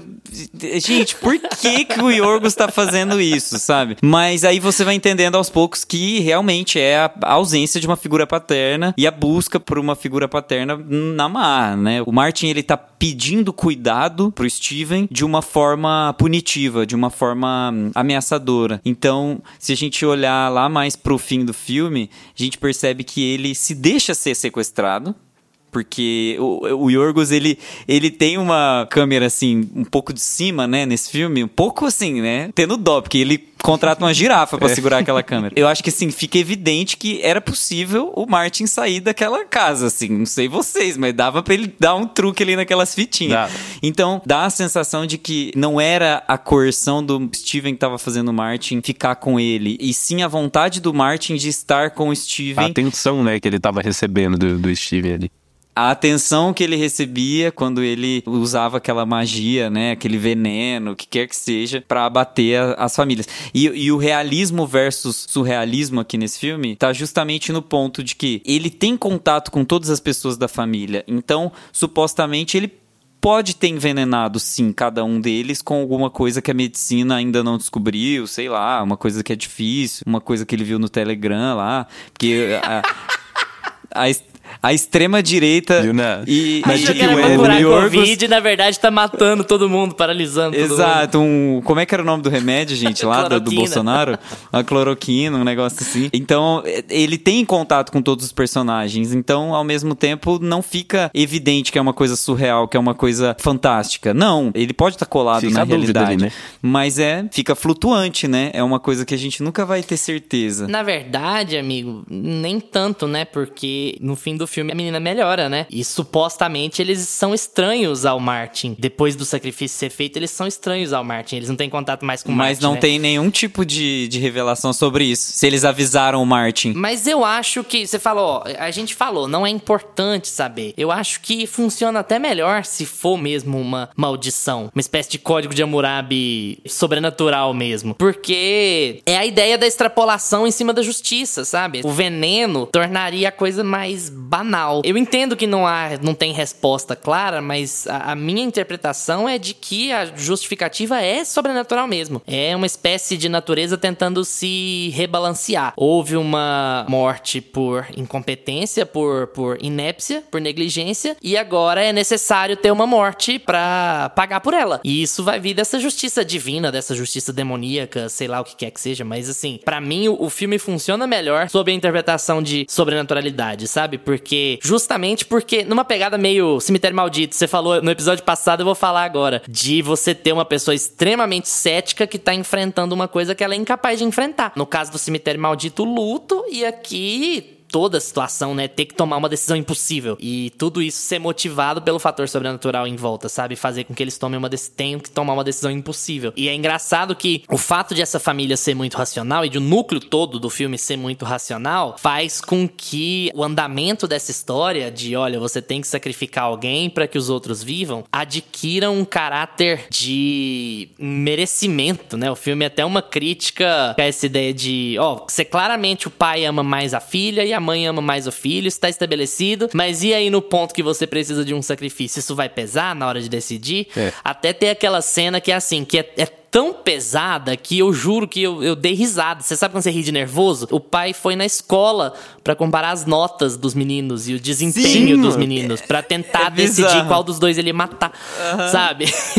é assim, você, você ri de nervoso, você fala, porra, é, é, eu acho que a crítica bate no choque pelo choque do Yorgos, porque às vezes falta um pouco de sutileza, sabe? Ele não é nada sutil quando ele faz isso, é uma crítica muito aberta, muito exposta ao jeito que pais geralmente se comportam com filhos nessas famílias bem-sucedidas, de gente de classe média alta, classe alta, sabe? É uma crítica nada velada, uma crítica muito jogada lá. Só que é efetiva, sabe? Você acredita que aquele cara é tão, sei lá, desconectado, de, desapaixonado de tudo, da própria família, inclusive, que ele tomaria essa decisão assim. Falar, não, quem tem mais. Quem tem mais chance de ser mais útil ao mercado de trabalho daqui a 20 anos. Esse vai ser o que eu vou manter vivo. É meio de dar risada da situação, assim, de, porra, sério? E esse choque é muito interessante no filme. Mas eu entendo vocês falar que é choque pelo choque, porque meio que é, né? É óbvio que é uma cena de. Olha aqui que babaca, sabe? Você realmente tomaria uma decisão com base nisso, com base em quem tem o melhor GPA, sabe? Quem tá com, quem tá com melhor chance de fazer. de ir pra Harvard. average Porra, sinceramente. E vocês têm a sensação de que o Colin Farrell é o ator ideal pra fazer esses papéis que o Yorgos tem? Que é tipo assim, o perverso inocente perfeito? Porque ele tem uma perversidade inerente, porque ele sabe de onde ele parte essa história, ele sabe que ele é culpado, só que ele tem uma auto-isenção, uma cara de, ah, não fui eu, não foi por mim, eu não sei se eu sou culpado, eu quero me isentar dessa culpa. Parece que o Colin Farrell faz esse papel muito bem, assim, de, ele, ele tem até uma cara de bobo às vezes, de não sei o que eu tô fazendo aqui, como, como eu me meti nessa. Ele não tem malícia, sabe? E eu sinto que a Nicole Kidman, por outro lado, ela já sabe muito bem onde é que ela se meteu, o marido que ela tem, a merda que ela vai ter que fazer pra recuperar a sanidade mental dela e a sanidade física dos filhos Mas mesmo. ela também Então, é uma bosta, né? Ela vira pro marido e fala assim: olha, eu acho que a solução mais lógica é a gente matar os meninos, porque um filho a gente sempre pode fazer de novo. E tipo assim, ela, ela tá com Sim. dela na reta também, a gente não pode esquecer. Ela também vai ficar doente. Ela não ficou em cena, mas ela também vai ficar doente. Pra quem não assistiu e ainda tá aqui e não liga pra spoiler, gente, o que que acontece? Como o cara matou o pai do outro na mesa de cirurgia, o menino joga uma espécie de maldição na família e ele avisa o personagem do Colin Farrell: você vai ter que matar um dos três. Ou você vai matar um dos seus filhos, ou você vai matar a sua esposa. Porque se você não matar nenhum dos três, os três vão morrer, eventualmente. Então você vai ter que decidir qual deles você vai matar pra você poder salvar os outros dois. E aí, a metade do filme pra frente é o, o personagem do Colin Farrell tentando decidir qual das três pessoas ele vai matar. E é curioso que em cena, nas cenas que foram escolhidas pro corte final do filme, nem passa pela cabeça dele matar a esposa, né? Curioso como, como isso também tá. Eu acho que tem até uma ressonância com o que acontece em Dente Canino, sabe? Como a, a hierarquia é mais importante do que qualquer relação afetiva. Tipo assim, não, eu não vou matar minha esposa porque a minha esposa é a minha companheira e sei lá, eu posso fazer outro filho. Ou pior ainda, ela é médica, então ela já é bem sucedida profissionalmente. Eu respeito mais a minha esposa do que os meus filhos, então os meus filhos são mais passíveis de serem sacrifícios do que ela, sabe? É muito louco. E de novo é o Yorgos invertendo, né? E jogando de novo pra essa questão mais lógica, tirando qualquer elemento emotivo e afetivo. Porque se a gente pegar no mundo real, é até aquela coisa, né? Já o, o filho é o amor maior. Depois que o filho nasce, vou dar, você dá atenção pro filho, você esquece até que você é casar, até aquela conversa, né? E a tal. gente, quando a gente é, tipo assim, igual você, você é casado, eu sou casado, eu acho que quando eu assisto o filme e eu fico pensando assim, se a minha esposa tivesse sido confrontada por essa decisão, eu seria o primeiro a levantar a mão e falar, não, eu, eu, sabe? Você vai atirar em mim, não nos, nos meus filhos. Colin nem passa isso, pelo personagem Colin Farrell, nem passa na cabeça No caso, o Colin vai decidir, né? Não passa nem pela cabeça da Nicole Kidman. Nem uma hora passa pela cabeça dela levantar e falar: Não, eu sou o sacrifício, É. me usa de sacrifício pra proteger os nossos filhos. Não, ela é Exatamente. filha da Então, putíssima o, o também, Yorgos, sabe? ele inverte toda essa lógica, né? A mãe não quer se sacrificar pelos filhos, o pai também não. O pai que, se fosse no nosso mundo, faria, não, eu vou proteger os meus filhos, mataria a mulher, assim, na, na lógica, né? Se a gente for levar pra, Uhum. Ou pra a esse outro mesmo, lado. no caso, se fosse permitido, né? E aí, não, eles, eles levam tão pro, pra essa questão da lógica que ele fala, não, beleza, a minha esposa tá aqui, eu posso, se eu salvar a vida dela, eu posso fazer outros filhos com ela, então eu vou decidir entre os filhos. Vamos ver qual é mais esperto, qual é mais inteligente, qual é mais burro, qual... Vamos pela... Ele vai muito pela questão lógica ao extremo, assim, cara. E, e até nessa questão, né, de o amor que os pais têm pelos filhos, o amor que um casal sente um pelo outro. É tudo invertido aqui né, na lógica do, do Yorgos. É, além disso, tem também os filhos, né? E de como eles começam a se mostrar A negociar, pros né? pais, a negociar pros, com os pais e, e, tipo. Muitas vezes eles invertem o jogo, né? Tipo, ah, eu vou falar que o meu irmão é melhor pra mostrar que eu sou Psicologia altruísta, né? Que eu psicologia reversa. Eu vou falar assim, não, deixa, me deixe ir. O meu irmão vai dar, vai, vai ficar muito melhor do que eu. Eu, eu sou uma pessoa que, ah, eu ainda não me descobri na vida, né? E tal, aquela coisa assim. Você vai jogando vários pontinhos assim, várias fagulhas da psicologia reversa pra tentar se salvar, pra salvar sua pele. Mas no fim das contas, aquela família é tão egoísta que não vale a pena, né, Pra eles, aquele joguinho. Então os filhos também ficam fazendo essa brincadeira com os, com os pais. Eu acho isso muito interessante no filme. Não, demais. Ah, e só pra fechar essa questão da, de ser uma maldição ou não, eu acho que do jeito. Eu tô mais com o Luiz, mas eu acho que do, do jeito que fica, funciona muito, assim, essa. De ficar em aberto. Ah, será que ele, que ele envenenou? Será que era realmente uma maldição, algo sobrenatural? E ao longo do filme, pelo menos comigo, a sensação que eu tive, foi ficar buscando. Uma hora vai revelar o que, que esse cara fez. Vai mostrar o veneno, o remédio que ele deu, alguma coisa assim. E não, isso fica em aberto. E quando o filme termina, pra mim funciona mais como maldição. Na minha cabeça, se é uma maldição, o, o filme fica o que melhor. que eu acho muito engraçado. Eu acho que isso. Eu vou falar a mesma coisa que eu falei em Dente Canino. Eu acho que isso tem muito a ver com o tipo de referência que a gente tem, com o tipo de coisa que a gente gosta de antemão, sabe? Eu acho que pelo fato de o Lynch ser o meu diretor favorito, eu simplesmente aceito que, o que o diretor manda pra mim nesse tipo de situação, sabe? O cara falou: olha, tem uma maldição, eu joguei uma maldição na sua família, você vai ter que sacrificar um dos três pra salvar os outros. Eu tô. Beleza. Tô nem aí se é veneno, se é maldição. Dane-se, sabe? Eu já entendi o porquê você tá fazendo isso aqui. Você tá fazendo isso aqui pra fazer o cara tomar uma decisão. É mais importante eu saber o que que esse cara tá fazendo com, com a decisão que vai ser colocada do que eu saber os pormenores da maldição, do veneno, do feitiço, assim, sabe? E aquilo, eu apago aquilo da minha cabeça. Ah, beleza, mas fiquei sem saber se era veneno ou se era maldição, sabe? Pouco, e aí, pouco eu e o Gustavo, que somos fã do Nolan, a gente fica buscando, né? O... Aham, a gente já será que puxa o quadro veneno? verde Alguém vai aqui. vir aqui explicar aqui a composição deste...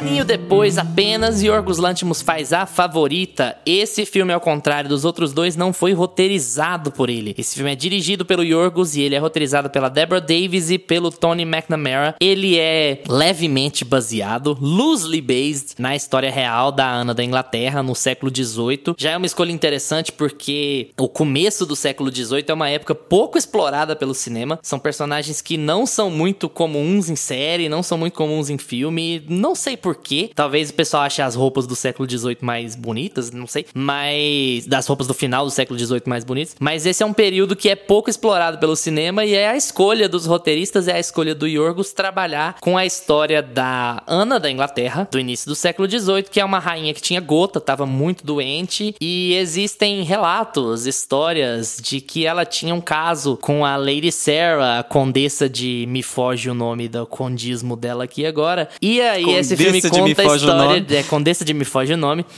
E chega a serva Abigail lá. E a Abigail tem uma história de ascensão muito top, meu. Meritocrática. Mudou o mindset e saiu de serva da cozinha pra acompanhante da rainha em todos os sentidos. E esse filme retrata essa história. Ela literalmente trabalhou enquanto eles dormiam, né? Exatamente. Ela esperava todo mundo ir dormir pra falar, ó, agora eu vou lá. pra trabalhar. o filme é protagonizado pela Olivia Colman, pela Emma Stone e pela Rachel Weisz. É um elenco incrível. E ganhou um Oscar. É o Oscar da Olivia Colman por melhor atriz, que tem um dos melhores discursos de aceitação da história da premiação. Depois vai lá no YouTube ver, é muito divertido. A Olivia Colman é maravilhosa, nunca errou. Continue assim, né? Gusta. Tirando começa- quando ela errar, não coloca nas nossas costas. Exatamente, não é culpa nossa. Gusta, fala um pouquinho sobre a favorita e eu sei que na sua descrição você já vai falar isso, mas já indicar que, beleza, você já deu indicativos hoje de que você considera muitas coisas nesse filme parecidas com a filmografia do Yorgos, mas nem tanto de modo geral, né? Talvez esse filme aqui seja bem mais acessível do que os outros, não é? É, ele é bem mais acessível. É um filme que, pra indicar pra um público geral, eu indicaria colocaria ele com certeza, apesar dele ter uma dificuldade que é ser de época, né? O Yorgos, ele nunca vai ser 100% acessível, eu acho. Ele tem essa, essa chateação na É, mas se a carreira pessoa dele. já gostava de assistir A Casa das Sete Mulheres, um negócio assim, já dá pra indicar. Exatamente. então, a casa da, para quem gostou de A Casa das Sete Mulheres e a novela Netflix indicando, né? Você Exato, pode também é. gostar Café de com aroma de mulher. também Tiquititas, A Casa das Sete Caboclo. Mulheres e a Favorita. Não, é isso Exato, que vai ser acabou. ótimo, né? Você vai lá no Netflix ou no Star Plus, assiste a favorita e fala assim: você também pode gostar de Dente Canino e o Sacrifício do Servo Sagrado. É, mas eu acho que é quem avisa, amigo é. A gente pode falar, a- é, indicar a favorita e falar assim: olha, aí vai ter alguns temas que eu vou te explicar, por exemplo, traição, é, sabe, manipulação, psicologia reversa, essas coisas assim, essas brincadeirinhas aí que o, o pessoal faz. E aí você vai ver depois estourado nos outros filmes dele. Então, já posso te avisar isso. Mas eu acho que assim, principalmente quando a gente tá falando de técnica, o Yorgos arrasa na identidade dele aqui. Esse filme é 100% com a carinha dele. Ele tem a brincadeira com a câmera de lente grande angular. E aqui é, faz tanto sentido, porque você tá filmando castelo, né? Interiores do castelo. Então é tão bonito ver tudo que tem num castelo. Nossa, eu nem comentei no Sacrifício tanto que o filme parece o Iluminado.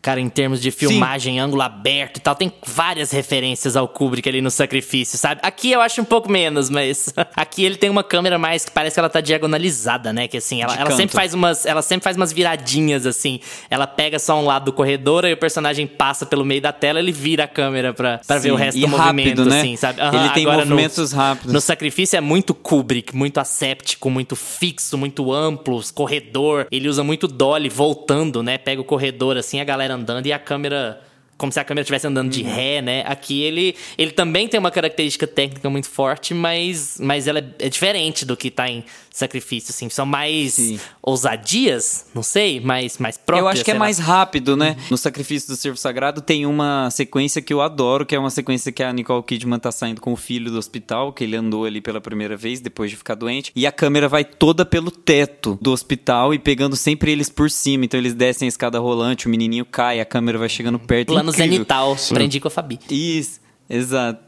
E aí, um beijo pra Fabi que tá lá em Cannes. e aí, assim, eu acho que aqui em A Favorita, ele tem esse aspecto técnico, visual e sonoro, principalmente, da edição de som e de, da trilha sonora muito próxima do que ele sempre faz. Mas realmente, o roteiro não ser dele faz um impacto muito grande pra gente não perceber tanto que esse filme é do Yorgos. Muitas vezes você acaba assimilando a história como uma história gostosa, assim, de se ver. Menos incômoda do que em geral o Yorgos faz. Então, em geral essa história ela é um pouco mais de conflito tradicional, né? Aquela coisa da inveja, você tomar o poder de uma outra pessoa, aquela coisa meio Game of Thrones que a gente tá um pouco acostumado já dentro de uma narrativa, uma narrativa mais regular assim, e não é tão próximo do que o Yorgos faz. Ele tem alguns aspectos que são muito psicológicos e que depois transparecem pro técnico, pra fotografia, que é um pouco da mistura de imagens, né? Ele faz muito fade. Então, eu acho que ele brinca muito com a estética que ele criou e com as propostas psicológicas que ele traz nos roteiros dele,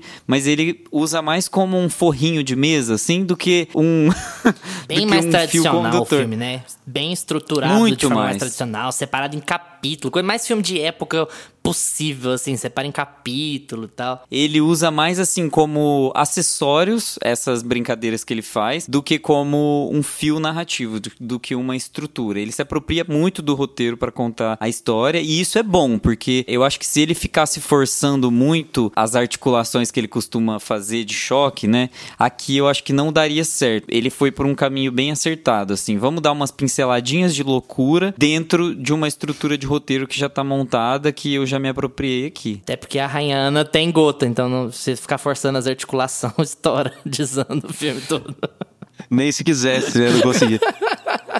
É, pra mim é bem isso mesmo esse filme. É, o Yorgos, ele pega uma história que, ne- que não foi ele que escreveu e fala, cara, como é que eu consigo deixar essa história mais estranha possível? Mais a minha cara possível, mas né, dentro do que me entregaram aqui. E eu acho que é isso que deixa o mais interessante, porque eu fui ver esse filme quando ele foi indicado ao Oscar ali na época, né, 2018, né, isso. E aí eu ainda não conhecia muito bem, assim, o Yorgos e fui assistir o filme assim, tá, beleza, vamos ver, porque tá no Oscar, né, o elenco, Olivia Colman, Emma Stone, adorei o elenco de cara, assim, mas tava com aquele, aquela coisinha, assim, aquele sentimento de, ah, mais um filme de época, meu Deus.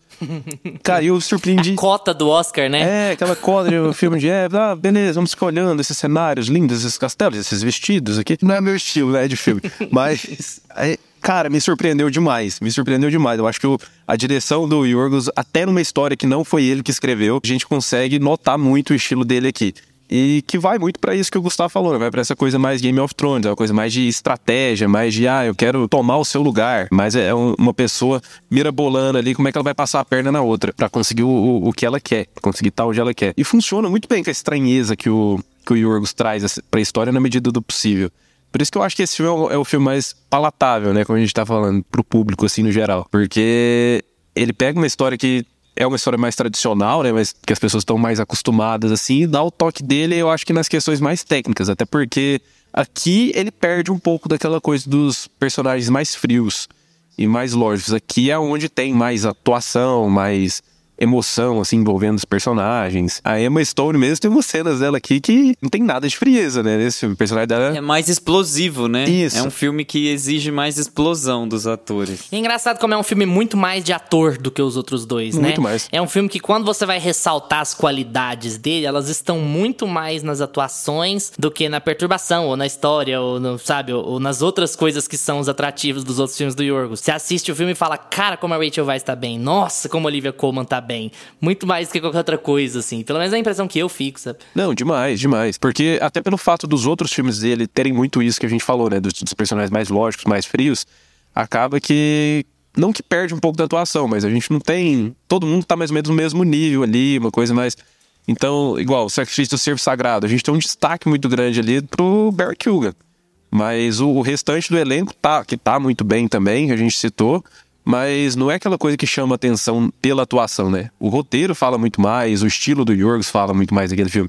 Aqui não. Aqui o filme é, é completamente aqui das atrizes, da, da Rachel Weisz, da Olivia Colman e da, e da Emma Stone. Eu gosto desse filme, mas bem aquém do que eu gosto dos outros dois, assim. Talvez seja porque é um filme de época e esses filmes geralmente têm um ritmo mais. É para quem gosta mesmo. Mas eu enxergo grandes qualidades nele. A principal delas é o elenco. E o filme é muito bonito, mas eu imaginava que ele fosse ser muito bonito, porque é, é a época e é o diretor e é, são as roupas e tudo mais. Mas eu acho que esse filme aqui, ele tá. Ele tá aquém. Eu não sei se o texto dele não é tão bom, sabe? Eu não sei se ele se ele não é estruturado de uma forma muito interessante, ou talvez tenha sido eu também, pela terceira vez hoje, pode ser o dia que a gente tá assistindo e a hora que a gente tá assistindo, mas assim, sabe, não me convenceu muito. Eu acho que é um filme que você assiste porque gosta muito das atrizes, e eu realmente gosto muito das três atrizes, e eu gosto muito das três atrizes aqui, mas eu acho a história sim, qualquer coisa, mega convencional e tal. Eu acho que a gente tem que dar destaque para retratar uma pessoa que não é tão retratada no cinema. Eu acho que isso é legal nas séries e no cinema. É uma rainha. Eu tive que pesquisar para ter certeza se não tava falando da rainha Vitória ou da Elizabeth I, que eram as únicas rainhas que eu conhecia. Falei, não, é outra, é outra rainha. É outra De coisa. De cara eu achava que era fictício quando peguei pra ver. então, assim, não acho a história de ascensão da Emma Stone tão boa assim. E eu tenho uma impressão do porquê, talvez, eu tenha sentido tão pouco desse filme. Eu acho que é porque eu assisti Barry Lyndon recentemente. E Barry Lyndon ainda que não seja a mesma época, ele é um filme de época e ele é um filme muito melhor, sabe? Competir com Kubrick é foda, mas ele é um filme mais bonito, ele é um filme mais envolvente e um filme que gasta melhor o seu tempo para fazer com que essa ascensão de uma e a queda de outra seja mais crível. Eu não acho que o ritmo da favorita é muito bom. Eu acho que ele é um pouco cansativo assim, e eu acho que a estruturação por capítulos atrapalhou o filme, especialmente porque eles são capítulos meio curtos. Fica parecendo assim, olha, eu tô fazendo, eu fiz uma minissérie sobre essa época e eu juntei os pedaços da minissérie e transformei num filme para poder concorrer a prêmios. Então eu acho que a coisa fica meio claudicante, sabe? O filme vai mancando, ele não tem um ritmo legal de acompanhar assim, pelo menos não não teve para mim. E também não sou, já falei, não sou um grande fã das escolhas que o Yorgos faz em termos de filmagem. Eu acho legal porque eu sempre vou defender diretor com assinatura. Acho legal que ele tenha tentado dar uma pegada diferente pro filme, mas eu não sei, eu fiquei com uma impressão meio cartunesca dos ângulos que ele usa no filme e eu não sei se era muito a linha onde ele deveria ir, sabe? Porque a Lady Sarah, que é a Rachel Weisz, é uma personagem muito perigosa e a Abigail se mostra uma personagem muito perigosa também. E o filme fica com uma cara meio jocosa, assim, uma comédia que não é engraçada. E o filme acaba, sabe? Você quer se adequar a quê? Você quer ser multigênero, ou você quer ser comédia, ou você quer ser drama, mas você tá indo para qual lado? Não é que não possa ser mais de uma coisa, mas assim, você fica meio sem saber como interpretar aquele filme, sabe? Esse filme queria te dizer o quê? Ele queria ir pra onde? Ele queria falar sobre o quê, assim? E num filme que não tenta te provocar, num filme que tenta te contar uma história de ascensão e queda, eu acho que isso faz falta. Então eu sinto o filme bem aquém, assim, da, não só dos outros dele, mas de boa parte dos filmes de época que eu já vi, que eu tô acostumado, assim. Eu tenho uma impressão mais negativa dele. Eu, eu já, já tenho um olhar um pouquinho diferente, porque pelos mesmos pontos que você achou ele mais que fraco gostei, que os outros, gostou. Eu, eu gostei. Esse aqui para mim é um dos meus filmes de época favoritos, assim. E eu fui com zero expectativa pra esse filme. Talvez seja isso também, né? E não esperando nada, né, do filme. Mas eu gosto de eu gosto do tom do filme. Eu acho que ele consegue misturar bem esses elementos de, de dar um tom, um tom ali de um, um humor meio estranho pro filme, meio ácido, do drama, de tornar o filme até meio um suspense, assim, de você ter o olhar ali da personagem da, da Abigail, né, da, da Emma Stone, de o que que tá rolando entre essas duas aqui, até que ponto que elas vão, o que que elas fazem. Será que elas têm uma relação? Será que elas não têm? E a gente tem muito assim essa visão dela, né? Além da gente acompanhar a história dela, a gente interpreta os personagens do ponto de vista dela até certo ponto. E eu gosto de como ele, ele estabelece isso. De que ponto que ele vai partir da narrativa, até onde ele vai chegar, e o tom que ele estabelece tentando misturar esses, esses gêneros. Apesar de ser bem é, o filme que tem menos a cara dele, né? O filme que, de novo, né? O mais palatável pro público, assim, é o menos estranho. Mas eu, eu gosto de como ele dá um, um, um visual diferente pro filme de época. Ele usa como a gente falou muito aqui da fotografia, ele usa umas lentes de pe olho de peixe, tem hora. Ele pega a câmera e fica acompanhando bem rápido, assim, os, os personagens andando ali, não é aquela coisa muito parada, fria. Então eu acho que ele traz uma coisa meio, meio moderna e o, o estilo dele à medida Uhum. do possível, assim, que me ajudou a, a gostar mais do filme. Uhum. Gusta, você é nossa Minerva. Eu acho que o que desagrada o Luiz, em boa parte, é a falta de camadas na personagem da Rachel Weisz. Eu acho que a Emma Stone e a Olivia Colman, elas têm um determinado vai e vem de personalidade que revelam, ora elas são boazinhas, horas elas são ruinzinhas, horas elas estão fazendo decisões que é legal, que moralmente aceitas, que a gente gosta, e ora elas não estão fazendo decisões moralmente aceitas e a gente não gosta. Então, existe uma, é, uma dualidade que não é caricata nas personalidades das duas. E quando entra a Rachel Weisz, que é, entre aspas, a vilã do filme, porque a gente toma a Emma Stone como a protagonista boazinha, né? Desde o começo, que a gente toma o partido dela, a gente fica torcendo pra dar certo pra ela. A Rachel Weisz, ela tem uma personagem que é um pouco sem camadas, ela é um pouco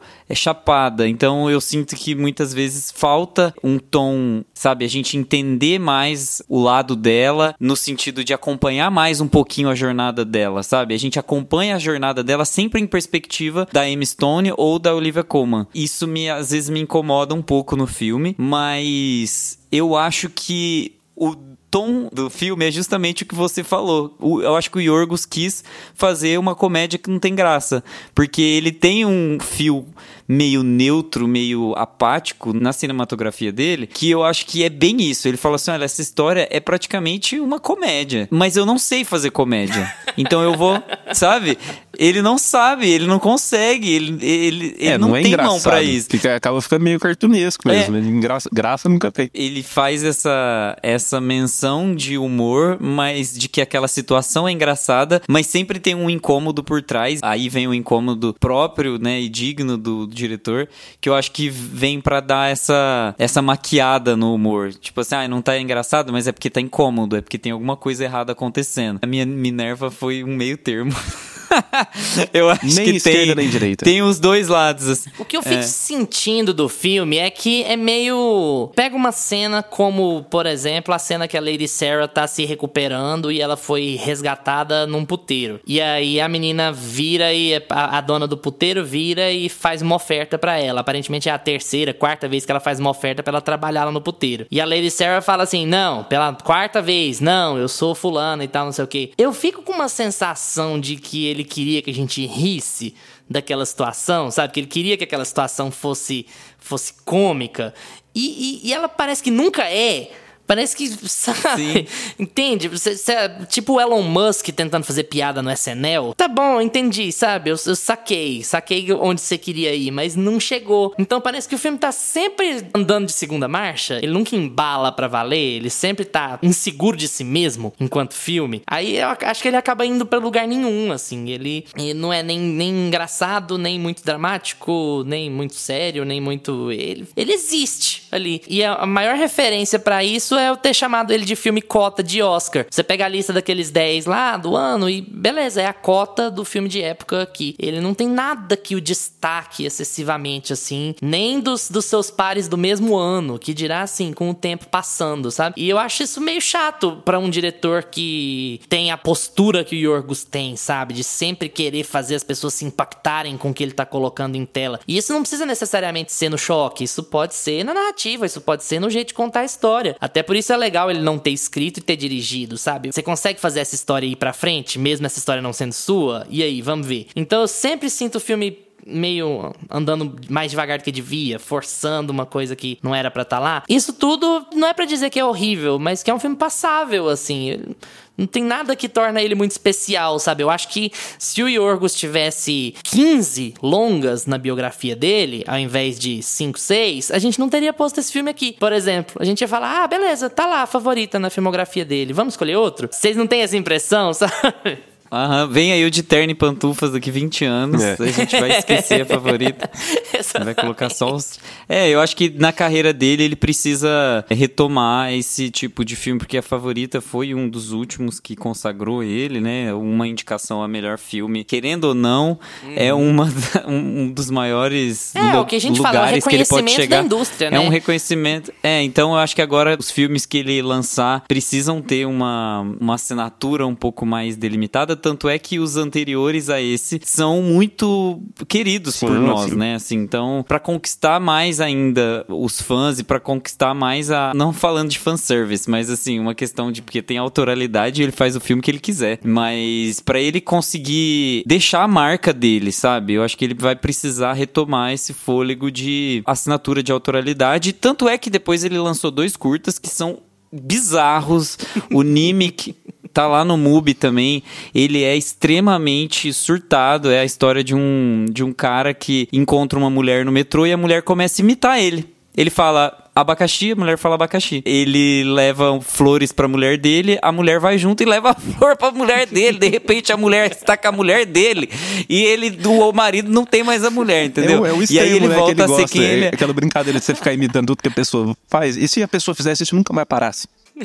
E nunca mais eu parasse. entendo É tipo, ó, eu isso, vou dirigir a favorita, um filme escrito por outra pessoa, porque, sei lá, às vezes eu tô preocupado com o que os críticos estão falando e eu quero rebater quem fala que eu gosto só de chocar e não sei trabalhar, e os meus filmes são só pra chocar. Então eu vou fazer um filme mais blasé possível. Pode ser, sabe? Pode ser que seja uma, uma decisão mesmo e ele faz o que ele quiser da vida dele também, obviamente. Mas eu acho que ele poderia fazer um filme que não tivesse a intenção de chocar, mas um filme que tivesse um pouco mais de coragem coragem, talvez, sabe? Eu pego muito no Ari Aster lá, fez o filme agora, 70% das pessoas, se não mais, vai odiar o filme, isso quem for ver, mas o cara foi e fez o filme de 3 horas dele com o Joaquin Phoenix lá, o filme mais caro da A24 e manda bala. Vem aqui você vai ver, ó, é um filme do Ari Aster. O Ari Aster quer ser visto como o cara do Hereditário, do Midsommar e do Boa Tem Medo. O cara tem uma assinatura própria. O cara às vezes vai cagar no pau, ele vai fazer um filme horrível, mas ele vai tentar, sabe? Ele vai botar a cara lá, assim. E, e, e eu acho que o Yorgos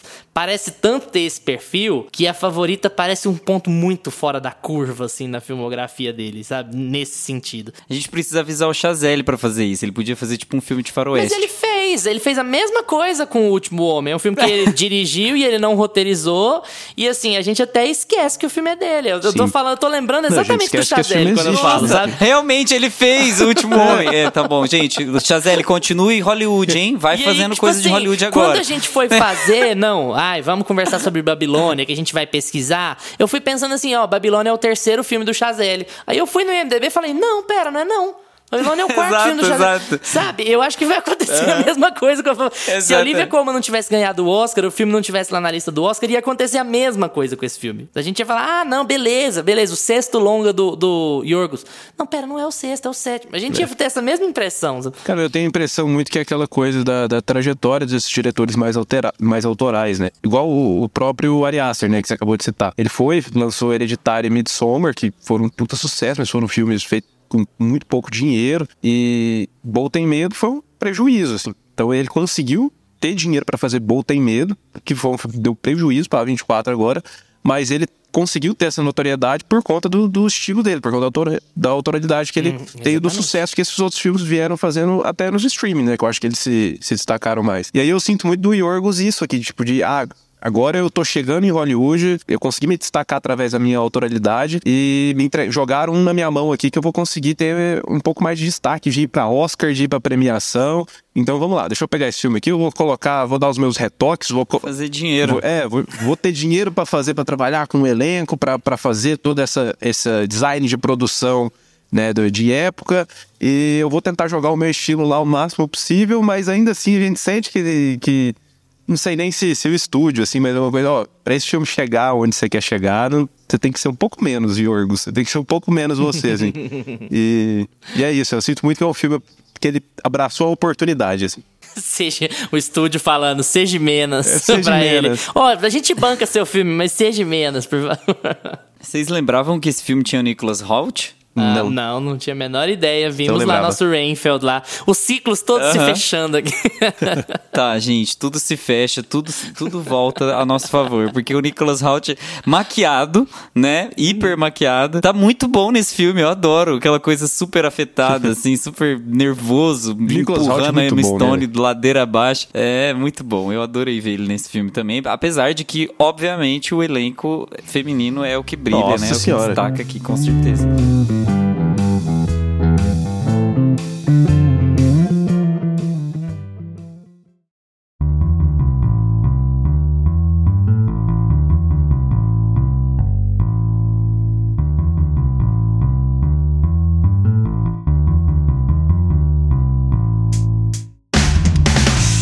Agora é com vocês. Gostam dos filmes do Yorgos?